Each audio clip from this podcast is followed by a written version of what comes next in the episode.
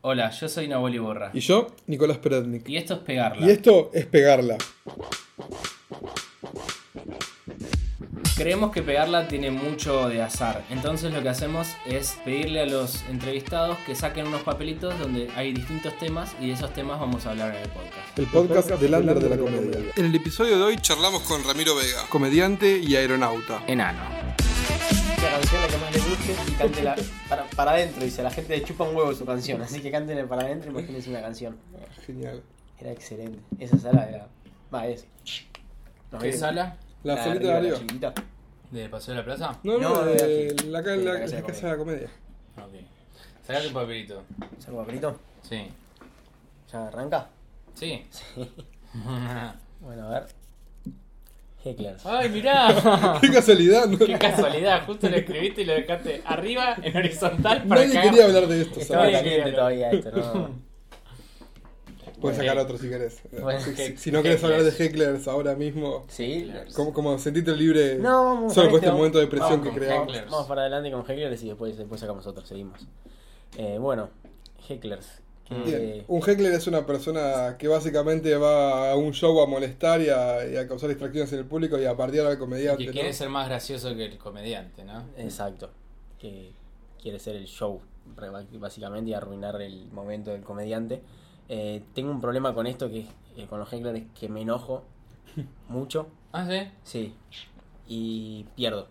Creo que en, en esto el que se enoja pierde para mí. No sé qué opinan, pero eh, automáticamente, me enojo y se me nota. Eh, y creo que para mí tenés la ventaja de estar un escalón más arriba que, que el heckler. Hay diferentes estilos, tipos de heckler, calculo obviamente. Hay heckler más violentos, borrachos, eh, heckler que piensan que están colaborando con el show por ahí y no, no es así. Pero cualquier tipo de heckler me enoja automáticamente. Claro, porque a veces un heckler no es que te bardea solamente, es alguien muy participativo, que es como, no, Totalmente. basta, basta, ya está, ya se entendió, Sí. deja de hablar. ¿Vieron cuando sí, sí, me pasó? bueno, nos chupan huevos, ¿no? Y pasa eso, que por ahí consideran o piensan que están colaborando con el show y No. no pasa y automáticamente pierdo. O sea, me, me cuesta mucho aprender a manejarlo eso. ¿Tienes alguno que recuerdes puntual que te haya hecleado? Tengo uno en Absin que gané, que le gané. Creo que es, cuando hay un heckler es un partido Una mano a mano, cerrada. una lucha cerrada donde te tengo que ganar o me vas a ganar. O sea, va a haber un ganador claramente. Es lindo ganarle. Es muy lindo ganarle porque la- sos el la gente te ama. Claro, que, la, A la que- gente- que la sala aplauda el fin de esa batalla. Exactamente. Claro. La gente quiere que vos ganes. ¿Entendés? Creo que la gente está de tu lado y si ganás, eh, te vas con el público. Y había una señora grande, una señora muy grande y sola. Estaba en la sala de abajo de Absin, en, en la Casa de la Comedia. Eh, Club de Comedia de- De congreso. sí. Y la, bueno, la señora estaba ahí abajo. Ya cuando ves a alguien solo, ya te das cuenta más o menos que es un potencial heckler o que Sí. es una persona rara. Y la vi ahí y dije, este probablemente sea heckler. Y dicho y hecho. Arrancó, no me acuerdo con quién actuaba esa noche.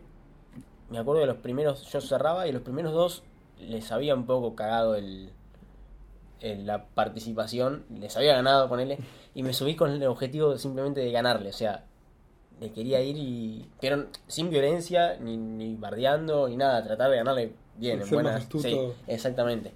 Y fue una de las pocas veces que creo que le gané a un, a un heckler y no me enojé. Eso creo que eso hizo que gane, que ¿Te no me que, le dijiste algo como... No me- creo que era una persona, mira, si no me acuerdo, era una persona que todo el tiempo le pasaba lo que decía. Tipo, ¿hicieron esto? Sí, yo lo hice una vez y quería hablar sobre el, cuando lo hizo. Y en un momento como que empecé a, a jugarle, tipo, preguntaba algo y esperaba la respuesta, que sabía que iba a venir la respuesta de ella y preguntaba todo el tiempo cosas como para que ella diga que lo hizo y que le pasó. Y después se hizo como una especie de juego así y la gente entendió ese código y, Ah, y terminé dando vuelta el resultado, pero pero me enoja mucho. La verdad es que me me enoja y creo que ahí está el problema, que no me tengo que enojar, tengo que entender que es una persona que le gusta participar, sea porque está borracha o porque es así la personalidad y tengo que aprender a a ganarle. La concha Bueno, estar- la concha de su madre también es una opción a veces. ¿Cuándo fue eso? ¿En qué época? ¿Hace cuántos Eso años? fue hace un año atrás, ponele. Que en vos, vos actuabas en Absin en ese Yo momento. actuaba, estaba los sábados fijo en Absin. En, ese momento era Absin, ahora es la Casa de la Comedia. Estaba con el show que se llamaba Limones. Es más, creo que estaba con Pat. O sea, en ese elenco estaba, no me acuerdo ese día con quién estuve, pero estaba con Eric, Rafa y Pato, ¿no era? ¿Y Eric, vos? Rafa y Pato. Rafa. Cócaro, Pato Stover y Eric Ganem. Exactamente. Unos amigos comediantes que estuvimos bastante tiempo actuando ahí juntos. Primero en forma de fichas, que era un elenco que teníamos eh, fijo ahí, actuábamos martes y miércoles. Después mutamos a los sábados, llamaba Limones, actuábamos martes, casi todos los días estábamos ahí. Qué difícil ponerle un nombre a un show. Como que. Oh. Es una paja. Yo creo que el Son- comediante... generalmente son feos los nombres. Sí, y uno piensa que son originales Sí, y sí, es una mierda. Mirá cómo la voy a pegar con este nombre justamente. Me llamo Chimberwenchas. ¿viste? Como, ay, no. Creo que ponerle el- la palabra stand antes del nombre. Ay, los es- juegos es de la- palabras Los juegos de palabras con stand es lo primero que vas a apuntar. y- ¿Dónde están? Los juegos de palabras son tan aburridos. Ay, por favor, cortemos esto. Esto lo vamos a cortar, obviamente. o pegarla, tipo, qué nombre de mierda. Son nombres que en el momento creo que sí está buenísimo. Después, dos años después lo mirás Los y odias. ¿Por Qué. ¿Por qué? Me da vergüenza. Creo que uno busca el unipersonal justamente para no pensar más nombre de shows y. Pero también, qué, qué presión ponerle el nombre a tu No, personal. creo que es sí. Lo bueno es que Claro, pero aparte, claro, generalmente pasa, creo yo, porque son cuatro, son cinco. Sí. Y, y uno termina diciendo, bueno, ya fue, ponele, ponele lo Claro. que sea. Ponele como quiera. Vamos a actuar. ponele ese nombre. sí. ponele ese, después te das cuenta que ya existía ese nombre y tenés que cambiarlo otra vez y es- Claro. es, una Uh, hay un archivo en el grupo, sí, yo soy otra persona De nombre que hace que son nombres de shows que ya se hicieron. Es como, está todo, ya está. Ya está todo inventado. Está bueno hablar de grupos. ¿Cuántos grupos hay de, de stand-up en Así en en Facebook. Facebook? Creo que el más conocido, el que más relevancia tuvo es si soy otra persona que hace Sí. que hace stand-up. Yo estoy en otro que es si yo soy otra persona que a veces no hace reír. Ah, yo, yo ese también. Sí. ¿Cómo, es- ¿Cómo es el juego de ese? La No gente sé. va y cuenta, o sea, hace mucho que no está activo ese grupo. Yo como que lo llegué, lo encontré medio muerto ya, pero es gente que contaba como que tuvo una mala función y analizaba por qué. Como que la gracia del grupo estaba en no, no quedarse y decir tipo el público fue una mierda, no se ríen mi chiste de pija, sino como yo entré mal, no supe leer al público, como que el público eran todas señoras paquetas de recoleta y yo fui hablando de los fichines, como era como hacer un análisis, un meta, meta análisis de la Reconociendo la, la derrota. y- Claro, analizando, le faltaba tipo el dedo en la oreja, tipo jugador de fútbol para contar el próximo partido, cómo iba a mejorar. Yo me acuerdo- fue el primer grupo con el que estuve. De- Desde que entré Ah, a hacer stand-up, me metieron en ese grupo. automáticamente dije, pará, soy tan malo, sí. claro. Es un mensaje. ¿Vos viste mi muestra? Y después está ese Soy otra persona, que es el que más Está. eh, puterío hay, Sí. y más quilombo se arma. Y más activo está justamente por eso, creo. Claro, Eso mantiene vivo mantiene al vivo. grupo. Y después hay uno nuevo que es stand-up. Stand-up Argentina, Argentina también. que es el que nace en- cuando eh, creo que el último forobardo que hubo con no me acuerdo quién fue Fabio Sitzer creo que es que creo que sí. bardeó a Michelle Lacroix con la identidad y todo empezó a bardear ahí y sacó un Se- grupo se aparte armó de gente que no estaba de acuerdo en feo tolerar y- eso Exacto. Y se armó ese grupo paralelo que creo que es, es necesario tener a veces un grupo así y sano en lo Sí, posible. con Eh, filtros de esos forobardos Exacto. porque ya en un momento se notaba que esa gente lleva a bardear como Es que pasaba eso. Y yo a veces entraba a las publicaciones solamente para ver el puterío que había, o sea, no... Claro. o gente tipo arrobando a Fabio tipo como Mm. venía a tirar tu mierda acá así como se queda más forobardo colaborá un poco Era eh, prácticamente el objetivo del grupo en ese momento ya, porque no, no se hablaba muchas cosas. O sea, admiro mucho cuando alguien publica algo bueno y un especial o algo, o un curso. Me parece hasta raro a veces Mm. verlo. Eh, está bueno para seguir hablando de esto porque tu- subieron tu especial de taburete y sorpresivamente tuvo muchísimas reproducciones, tipo fama, loco, famoso. No sé qué mierda pasó ahí. Tuviste una buena recepción del, de, la- de los haters también. No te bardearon mucho, me imagino. Si te bardearon, te bardearon con buena onda, tipo enano, no sé qué, Sí, de sí, lo que sí. sea, pero Es muy no gracioso. desde un lugar, che, eso es una poronga lo que haces, ¿me entendés? ¿Qué onda con eso? Está buenísimo, me divierto mucho con eso. Eh, primero, el, bueno, el especial que se subió hace tres meses más o menos, para los que no lo vieron por ahí, los que no saben, eh, se subió el especial de los residentes de Taburete, que se va a hacer, bueno, va a renovar el elenco de residentes eh, a fin de año, va a haber otros residentes nuevos, Y la idea... De Porque por- dura un año eso, supuestamente. Este año, claro, dura un año. Claro. Creo que ahora va a durar menos, no sé, bueno, no sé cómo va a ser la, la movida nueva, pero bueno, el ciclo se cierra, digamos, con el especial. Justamente. Ajá. Se publica el especial, cuando uno participa de los residentes, una de las cosas que tenés es el especial filmado, está muy bueno, se sube al canal de Taburete, y tuvo, inexplicablemente tuvo bastantes reproducciones, muchas más de las que esperaba, la verdad, no, no esperaba esa Sí, repercusión. 200.000. ¿Cuántas llegó ahora casi? Creo que la, 300. esta semana me estuve mirando Ah, te 200, fijaste, sí, te sí. te Obvio.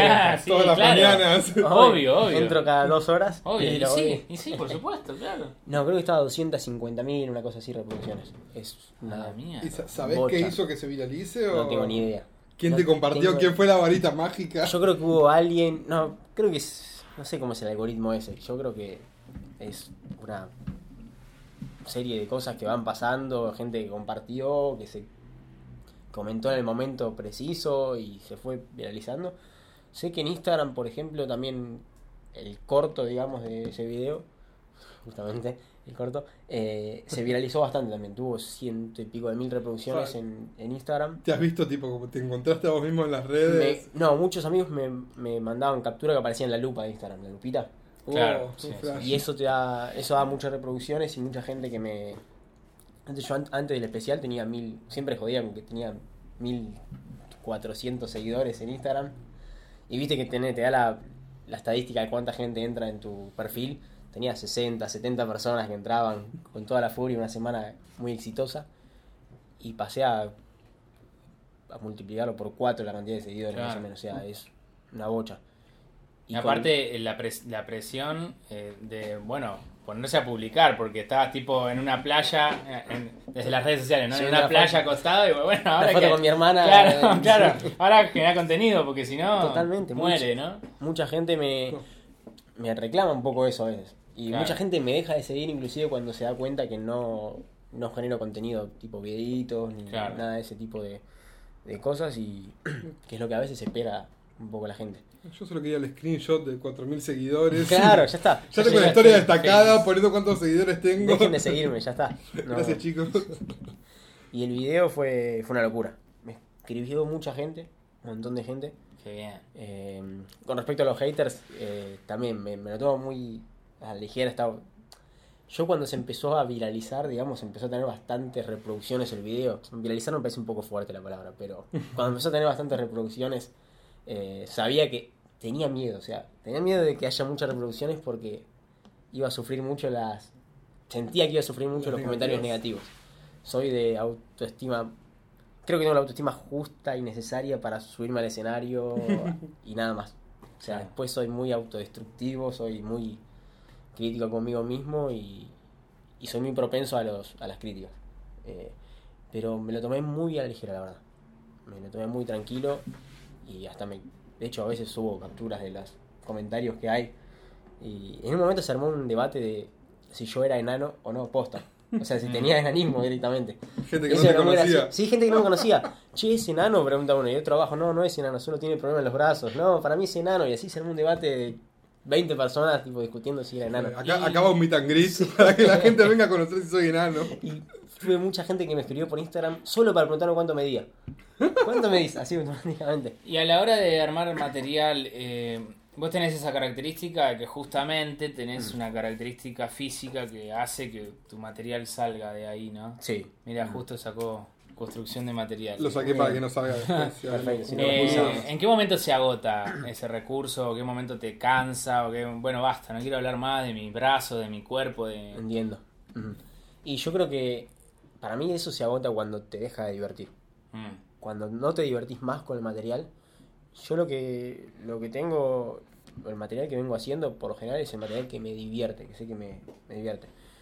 Al generar material, al construir material justamente, eh, creo que tengo muchos chistes que los hice una vez y no los hice nunca más. Tengo bastantes chistes así. Porque siento que al hacerlo no me, no me divierte. Por ahí el chiste está, está armado, se puede llegar a potenciar todo, pero sé que eso por ahí no me divierte. Entonces creo que ahí está el límite justamente, en que te divierta y que, que no te canse también. Yo creo que la, el hecho de hacerlo repetidamente te genera un poco de, de desgaste en cuanto al material. Pero no considero que haya un tiempo calendario de material, decir, bueno, de acá a un año renuevo todo, no más esto, sino que la fecha de vencimiento es esa justamente, cuando te deje de, de divertir, ahí es cuando tenés que, que cambiar. Obviamente que no vas a estar 10 años haciendo lo mismo porque te divierte nada más, calculo que por una cuestión de crecimiento personal y profesional un poco hay que buscar eh, nuevos rumos, nuevos objetivos y, y materiales nuevos. Pero ¿te, ¿te cansás de los chistes o también de los temas? Por ejemplo, lo que te planteaba tipo, no quiero hablar más de, de mis brazos cortos porque ya siento que, que agoté todos los chistes que podía hacer o, o vas tipo escarbando y siempre encontrás algo más sobre eso. Siempre hay cosas para... para Desde como que sí. desde ese tema podés seguir podés seguir. eh, y más, yo creo que en nuestro nivel, digamos, en mi nivel por lo menos, de que no sos conocido ni nada, eh, no, no vas a quemar todo el material y siempre va a haber público que nunca te vio. Sí, claro. No, no es que el público que te sigue todo el tiempo y te exige una, una renovación de material. Pero yo creo que se puede, el- tenés miles de alternativas para encarar un tema y sí, yo creo que sí lo puedes, buscarle. Mm. ¿Y estás preparado mentalmente por si pasa un éxito tipo más grande? O sea, ¿me entendés? O sea, de repente te encontrás con 300.000 reproducciones y mirás y de repente, ¡pum! Éxito a full, Ujú. Gran Rex. ¿Qué haces? No, bueno, pero ¿qué pasa con eso también? Y Está- yo creo que es- uno está preparado. Me fui a la mierda, ¿no? Pero no, pero puede pasar. ¿qué Puede pasar. yo? Creo que hay un intermedio igual, como Una que es lo que vas como laburando, claro, no es que de repente se levanta y revisa el calendar y como, uy, mañana tengo el Gran Rex. Hola River, soy Ramiro Vega. Bueno, pero se entendió lo que iba. Sí, ¿no? sí, Como sí, entiendo, entiendo. Voy a llevar a alguien para que me presente, así choreo un poco de tiempo del show y, y después hablo con el público. Unipersonal que te ves un rotativo de Un rotativo Ramiro Vega y sus 20 amigos.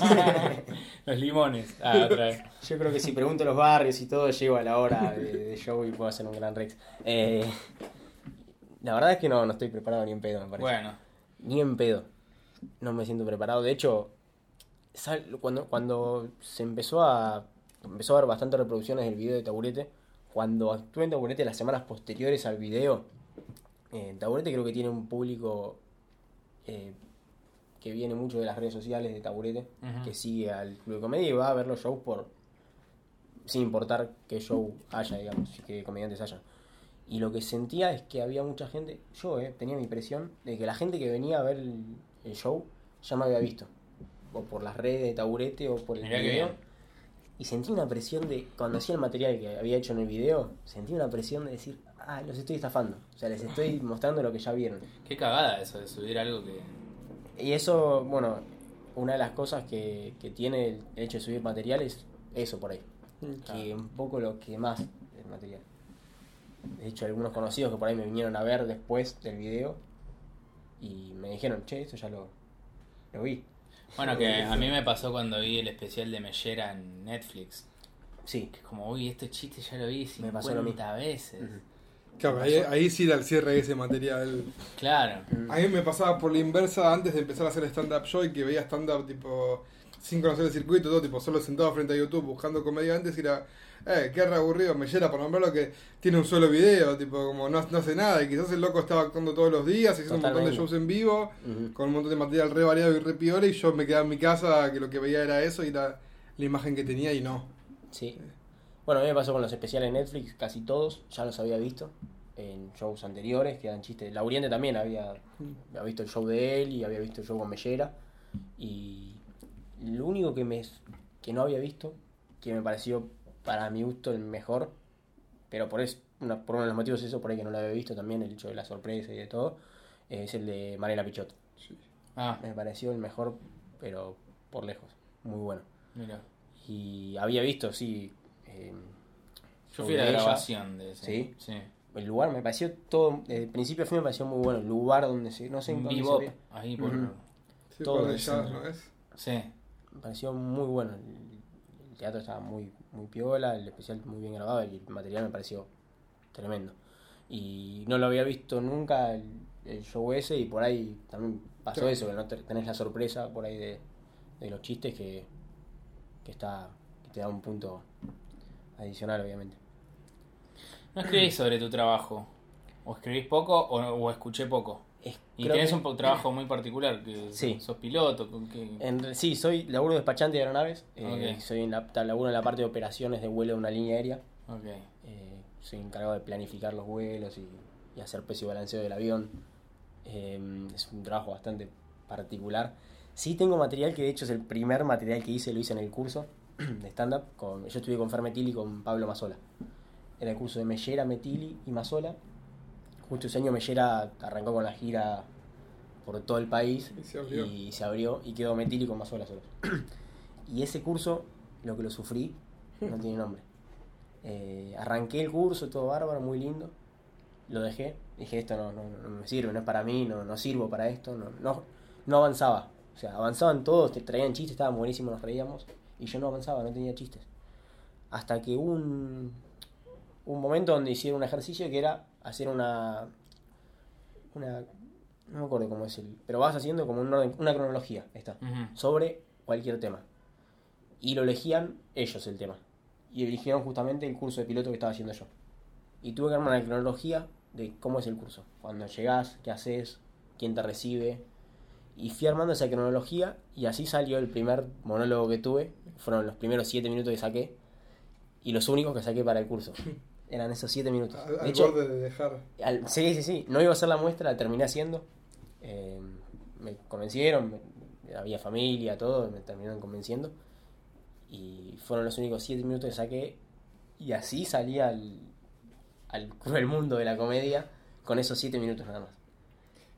Y hablaba, era un tema, yo hablaba sobre el curso de piloto. Y cuando salía y hablaba sobre el curso de piloto era como raro, era diferente por ahí en el momento que pasaban todos, hablaban de bondis, todo, y yo hablaba de que hacía el curso de piloto. ¿Viste cuando estás Estaba- en el curso de piloto? Claro, ¿viste? cuando estás volando a 3500 pies y, y estaba, estaba bueno, pero a la vez eh, me exigía, el tema me exigía tener otras cosas también. Eh, primero, principal porque tenía solamente 7 minutos y segundo porque tenía que tener otros temas también un poco más eh, Empáticos. empáticos, exactamente, sentía eso. Que era un tema que no iba a pegar mucho por ahí. La gente sí era excéntrico por ahí, pero no, no era tan fuerte, aparte de los primeros 7 minutos que claro. suelen ser bastante débiles. Por decirlo así. ¿quién, quién, quién de tu curso sigue, sigue estando? Nadie. ¿Nadie? Soy el único que... O sea, el que estuvo a punto de dejar fue el que siguió. eh, la verdad que sí. Fui el único que... arran- O sea, terminamos el curso y 5 o 6 seguimos, pero esos 5 restantes habrán Hoy seguido hoy no queda nadie. 3, 4 funciones y abandonaron todos. Y aparte había... Considero que había pibes muy buenos que estaban para seguir y tenían muy buena... De hecho, creo que el nivel era bastante bueno en general. Creo que lo que más cansa es eh, la, la frustración, ¿no? Hay gente que no tiene mucha tolerancia. Exactamente. Eso es fundamental y creo que también se con el papelito que acabo de sacar se toca un poco. Sí. ¿Qué te parece importante a vos? Eh, por ahí, al momento de arrancar, tolerancia al fracaso, creo que todos lo dicen igual, en todos los podcasts de comedia creo que se habló esto de la tolerancia al fracaso y, y es fundamental. Eh, es un golpe durísimo que te das al principio, creo. Yo no, me olvido más, la primera vez que suspendí eh, un show fue en Absin un domingo, creo, a las 9 de la noche. Habrá sido mi sexta, séptima función. Venía con una racha de funciones muy buenas y dije, listo, soy el nuevo Mellera, ya está. y, Abran paso, acá llegó Marrón Claro, olvídate, sí. Y con siete minutos hablando del curso de piloto de avión, ¿no? Y, y dije, listo, ya está. Y la primera función que suspendimos, volví a mi casa, pero nivel al borde del llanto. Mirá, O sea, casi llorando volví. Pero aparte le suspendiste por falta de gente. Falta de ni, gente. Ni siquiera porque te fue mal. eh. Exactamente. Faltó gente, no había gente, se suspendió. Claro. No lo podía creer. Ahí el stand-up te dijo, hola, ¿qué tal? ¿Cómo, estás? Sí, bienvenido, vení, sentate. Estás así, vení. perdón que me demoré siete fechas. claro. Estaba con otros chicos que Ma- recién mala mía, arrancaban. claro. Fue muy grande la última camada que salió del curso y bueno. Y creo que tardé un montón en recibir el primer trompazo. Y volví muy triste a mi casa. Y al domingo que sigue, Agustín nos dijo, che, bueno, vengan, hacemos la fecha nuevamente. Los mismos comediantes, todo. Volvimos a suspender. Otra vez. Y ahí te juro que me, me volví contento en mi caso. O sea, dije, bueno, y ya estaba acostumbrado. Ahí ya me acostumbré a, a suspender por lo menos, ¿no? Después... Después directamente suspendimos Exacto. todo. Está claro. bueno porque ahí cuando actuaste es una sorpresa, como que te, te levanta el ánimo. Ya vas mentalizado a ¿qué? suspender. Obvio, obvio, sí, sí, sí. Ah, ¿qué vamos a actuar? Ah, No me Viste que hay lugares no me donde acuerdo uno- los chistes. Hay, hay veces que... Hay lugares donde uno va- no va preparado porque está como. piensa que se va a suspender Sí, ya, ¿no? sí. Como que uno va desganado. No, no, no esperás hacer el show. Sí, sí. Es más, hasta entra gente y te da bronca. Decís, no, No, yo voy a no tener, que, preparado. voy a tener que hacer el show. ¿no? Faltaban cinco minutos y suspendíamos, como lo declarábamos suspendido y me iba a mi casa. Ahora lo voy a tener que hacer, me quiero matar. Eh, te- me ha pasado eso, no te lo voy a negar. ¿Te Que no preparas crees que más para algunas funciones que para otras? Eh, sí. Y yo creo que con las que más me preparo es la que peores me va. ¿Mm? Sí. Eh, creo que la que más preparación tuve eh, fue en la de mi casi unipersonal que hice en Taburete. Que fue eh, mucho tiempo que lo estuve armando y que lo. ¿Cuántos Y- minutos? 45. Mirá. Me presentó Mati Acuña, ese día hizo 15. Eh, hizo un poco de material también él a- adelante como para ablandar al público. El público estaba 10 puntos, subí yo y el público bajó a 4 puntos, 3. Y se dieron una serie de cosas y ese me dio bronca porque lo había preparado mucho, estaba muy entusiasmado con eso. Y son esas noches donde ni vos ni todo lo que te rodea está eh, bien parado como para que salga bien. O sea, se dieron varias cosas. El, el público también automáticamente bajó cuando me subí yo. No sé por qué. Yo no estuve fino. Hacía un calor tremendo ese día. Todavía a- recién abrían taburete. Y todavía creo que no había aire acondicionado en la sala. Uh, Hacía mucho calor esa noche. Y no le echo la culpa del calor. No. Pero fue una serie de cosas que se dieron y no me fue muy bien. Y me dio bronca porque fue una de las que más preparé. Claro, eso lo hablamos en el, en el podcast de Ondina, que. Simonetti lo dice mucho, ese tema de bajar las expectativas, ¿no? Como Totalmente. cuando tenés las expectativas muy altas, creo que hay que saberse lo que vas a decir Sí, y, la y ver con qué te encontrás, ¿no? Porque totalmente. puede ser que haya pasado por eso. Puede ser. Sí, sí, sí, le puse Claro. mucha ficha. eh, sentía que era un antes y un después en mi carrera como comediante. Y era una función más, o sea, no, Y no lo repetiste. no lo repetí. ¿Y por qué no? eh, por cagón, creo. No, y bueno, pero... Ya lo dije antes, soy muy eh, autocrítico conmigo. Me costó mucho. Después de esa función, esa función me marcó. Eh, creo que fue un antes y un después, de verdad. eh, de ahí fue para arriba, creo. Pero porque sentí que tenía que mejorar. O sea, sentí como que la responsabilidad fue 100% mía en el momento. Y sentí que tenía que mejorar o mejorar para eso. Y ¿cuál era tu punto? Yo me, me- me fui. ¿De qué? ¿por, qué, por qué no lo hiciste de vuelta? Ah, ¿por qué no lo hice Ah. de vuelta? Está.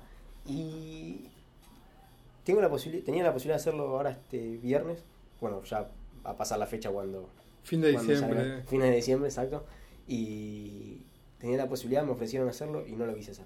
No. Pero por ese motivo, porque no sé, siento que va a llegar, en su momento va a llegar para hacerlo de vuelta y no, no lo quiero forzar ni prefiero hacer función con dos amigos que pasarla bien y No y no tener la presión necesaria de tener que haerlo y que salga bien. Porque ya la anterior no me salió muy bien, entonces esta tiene que salir bien. Y como que no, no quiero, me da paja. Qué lástima, mano. Pero ojalá que pueda hacerlo en un momento. me gustaría poder iniciar lo que es el unipersonal y trabajar sobre eso y, y empezar a elaborar en base a eso, el unipersonal. Bueno, es lo que un poco recomiendan la mayoría como para crecer como comediante, digamos, que dicen que es bastante importante. Bueno, me parece... No- ¿Uno más? No, no sé Sacó cómo otro. estamos de tiempo. ¿Hacemos uno más? Yo tampoco sé, no importa. Saca Ah, otro bueno. Papelito seguimos. y lo vamos redondeando. ¿No te ver. gustó ese? No me gustó. Me Bueno, encanta que no te guste. Dale, lo sacamos Bajada de línea. Bajada de línea. En- bueno. ¿No te gusta la bajada Boludo, de línea? sacó el papelito y lo volvió a poner. No, ¿viste? no, no. Quería ver qué decía el del lado. Quería Ah, bueno, ver bueno. qué decía. Gorra decía. Bueno, menos mal. Bajada de línea. Bueno, bajada de línea. Eh, bien. Me- creo que me gusta. Si está. Creo que si la bajada de línea está bien aplicada y hay un chiste y el chiste es, es fuerte, me explota la cabeza. O sea, es genial. Me parece brillante. Eh, si se prioriza primero la bajada de línea antes que el humor, eh, ahí es no, no me gusta mucho. Personalmente no, no digo que esté mal, cada uno tiene su, su manera de ver la comedia, obviamente, y su, y su estilo. Eh, pero particularmente a mí me gusta mucho que haya bajada de línea si hay humor. Si no hay humor, que es difícil combinar, creo, la bajada de línea con, con que haya humor y que sea de calidad, no sé qué opinan. Sí. Pero- Eh, Yo creo que todo chiste tiene un poco de bajada de línea porque todo chiste tiene una ideología al fin y al cabo. sí, El tema es cuando es la ideología la que tiene el chiste, que entonces es como, es otra perspectiva. Para mí ya eso un poco rompe lo que es la comedia, es como sí, un- una charla TED o un... exacto. Pasa eso. yo creo que no se, se- no se separa la bajada de línea de, de cualquier humor que vos hagas. Eh, se va a ver igual de tu posición ante el mundo. es Sí. imposible de obviarlo eso. Sí, obvio, sí, sí, como dice Nico. todo Hasta... tiene- Ujú. Claro, y sobre todo si tenés chistes, no hace falta que hagas humor político, es político igual. Sí, Uf, Totalmente. Qué profundo, ¿eh? sí, nos fuimos. Tremendo. Eh, no, pero sí, está igual, no te puedes Ujú. hacer boludo, pienso yo. Claro, Sí, sí. no puedes irte de ahí Claro. y esconderlo. Bien. Totalmente. Eh, ya no, ya en vez de papelito vamos a hacer dos preguntas finales. Bueno, La bien. primera es eh, si tenés recome- para recomendar comediantes para que pueden ser comediantes que puedan conseguir Netflix o alguien del under de acá tipo, che, anda a ver a tal que Bien. Eh, no, no soy de ver mucho eh, mucha comedia de Netflix. De afuera me aburre. Bueno, los de acá me gustaron, sí. Bueno, el que más me gustó, como dije antes, fue el de Malena. Creo que me gustaría ver mucho más comedia de acá en Netflix, por ejemplo. Creo que hay el nivel para mucho más para Netflix. Me gustaría ver un Campa por ahí en Netflix, un Juan Barraza, un Pugliese, una, una Fermetili. Son comediantes que tienen que estar para mí en Netflix. Se tendría que hacer más seguido esto. Y me gustó lo de Grego, no sé qué les pareció. yo no lo vi entero. El de Grego no lo vi. ¿No lo vieron? No. Me gustó, bueno, fui a ver la grabación. Vi el de Pugliese en YouTube. Ajá. Ah, bueno, que subió hace poco. Muy Subió uno. recomendable, Mm. me gustó. Ah, Puliese, bueno. Puliese, Sí. Puliese subió. Claro, que lo hacía el año pasado, creo, ¿no? Lo- Sí. Bien, lo voy a ver, no lo vi todavía. Eh, el de Grego me gustó. Grego. Me gustó mucho lo que hizo, creo que lo, lo admiro mucho por cómo fue el proceso del show de Netflix. El de Netflix es en el Gran Rex. No, el de Netflix fue en el Lola Memories. Porque tiene un Gran. Rex en YouTube entonces. Tiene un Gran Sí. Rex en YouTube y, en Flow. Y en Flow, claro. Y en Flow. Ah. Y en Netflix. ¿Te ¿Eso es mucha plata o yo estoy confundido? Flow? No sé, todo Creo eso. que Netflix es mucho más que. Creo que sí. ¿Cuánta guita será? Em, no sé idea, cómo se ¿no? maneja. No, no llego ni a imaginar lo que es un contrato con Netflix. como- Porque si pienso que son números de muchos ceros, después voy a un show y saco 200 pesos de gorra y me angustio. O suspendo directamente. Claro. Pero yo creo que debe ser mucha. Son superproductoras, creo que. Sí. Claro. Pero me gustó, valoro mucho el proceso que hizo em, previo al show de Netflix. Estuvo actuando en taburete eh, todas las semanas Ah, voy preparando. para ir preparando el material y creo que es lo que se tiene que... A ver, yo si- siempre se habla de lo que es la comedia en Estados Unidos, por ejemplo, ¿no? se admira Sí. mucho lo que es la comedia allá, se quiere lograr un poco eso y creo que para, si queremos lograr lo que pasa allá, hay que empezar a copiar un poco lo que hacen allá también.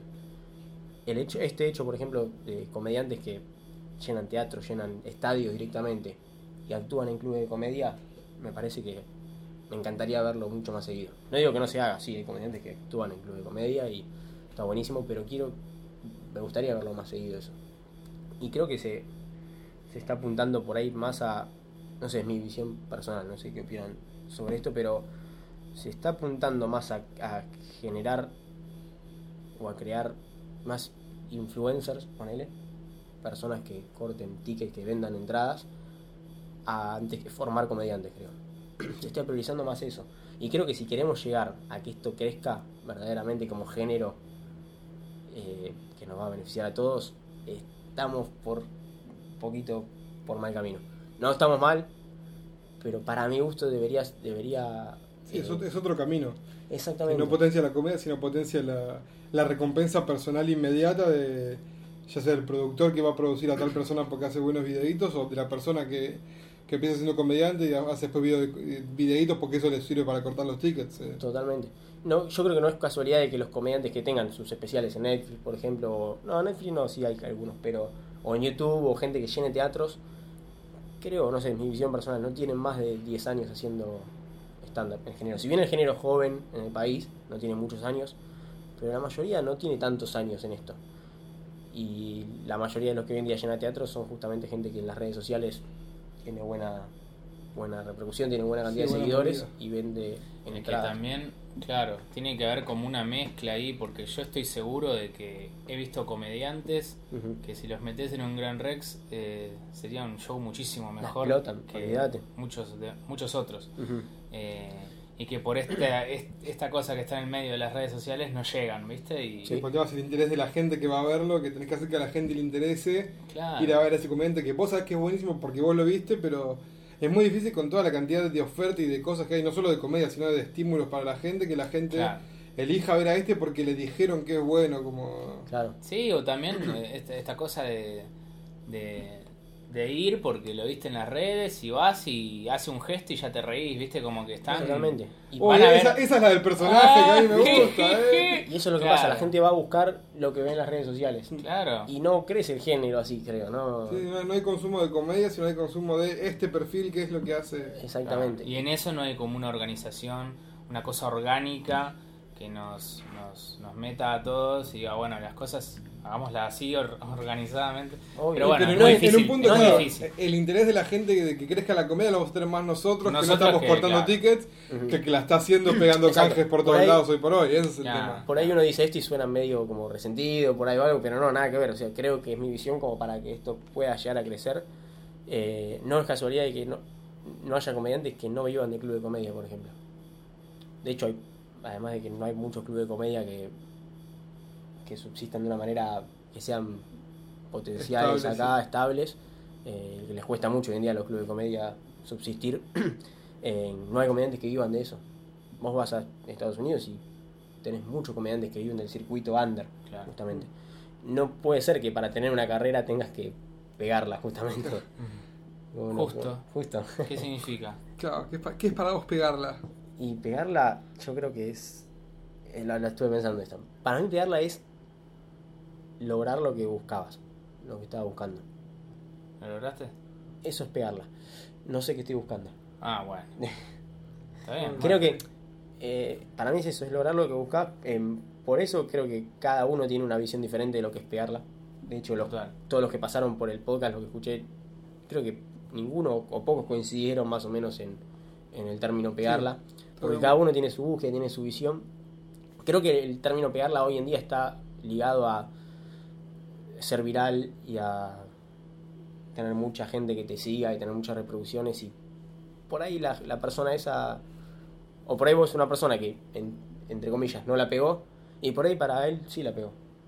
Em, no sé está ligado sí o sí al éxito y al al éxito rápido digamos de viralizarte y por ahí no, es- no lo veo tan así. Por ahí siento que para otra persona pegarla es simplemente actuar en un lugar fijo todos los viernes y hacer reír a 20, 30, 40 personas y no necesariamente eh, sí o sí tener que, Ser que ser reconocido. viral y reconocido por todo el país, ¿o no? Sí, coincido bastante.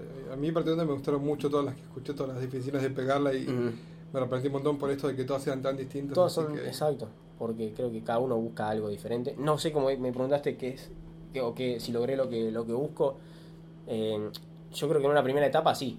Uno cuando arranca con esto, arranca por el solo hecho de querer hacer reír y que terminar un show y que la gente te, te salude, te felicite y todo. Creo que en un primer una primera instancia sí lo logré, llegué a eso. Eh, no sé de acá a 10 años cuál es mi objetivo en esto. Eh, no sé si quiero vivir de esto, o sea, me gustaría, sí, obviamente, pero no sé si puedo. Entonces no, no soy de plantearme objetivos, sino por ahí sí intenciones, en esto siempre lo digo. Si me planteo objetivos, eh, a veces no, no depende de uno mismo, sino depende de varios factores que, que los rodean. Entonces, prefiero no plantearme objetivos, sino intenciones. Y no tengo muy en claro todavía a dónde voy con esto. Creo que no es un buen mensaje que No, estoy está, dejando, está pero- lleno, bueno, está- pero estás andando, estoy, así exacto, que... estoy dejando que me lleve la, la corriente hasta que encuentre por ahí un, un rumbo, pero no tengo algo marcado que digo quiero llegar a esto. Bueno, Bueno, muchas gracias. Gracias por venir. charla. Por favor, gracias a ustedes por, por invitarme y ojalá que, que siga esto, me, me gusta mucho. Los Bueno, felicito por, por el espacio. bueno, Gracias. muchas gracias. A ustedes. Bueno, me pueden seguir en Instagram como Ramiro Vega 01, Twitter Ramiro Vega 01, pero en Twitter no soy gracioso. En Instagram tampoco, pero por lo menos tengo más seguidores en Instagram.